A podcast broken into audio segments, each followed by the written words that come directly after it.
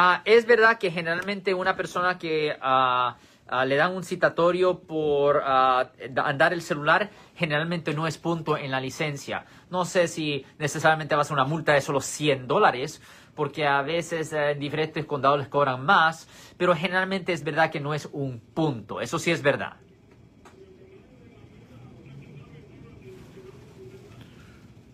Well, no son inventadas. Si no las sé, no lo sé.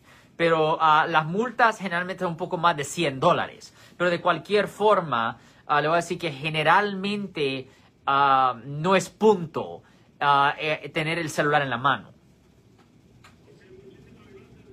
No, ten buen día, señor. Si les gustó este video, suscríbanse a este canal, aprieten el botón para suscribirse y si quieren notificación de otros videos en el futuro, toquen la campana para obtener notificaciones.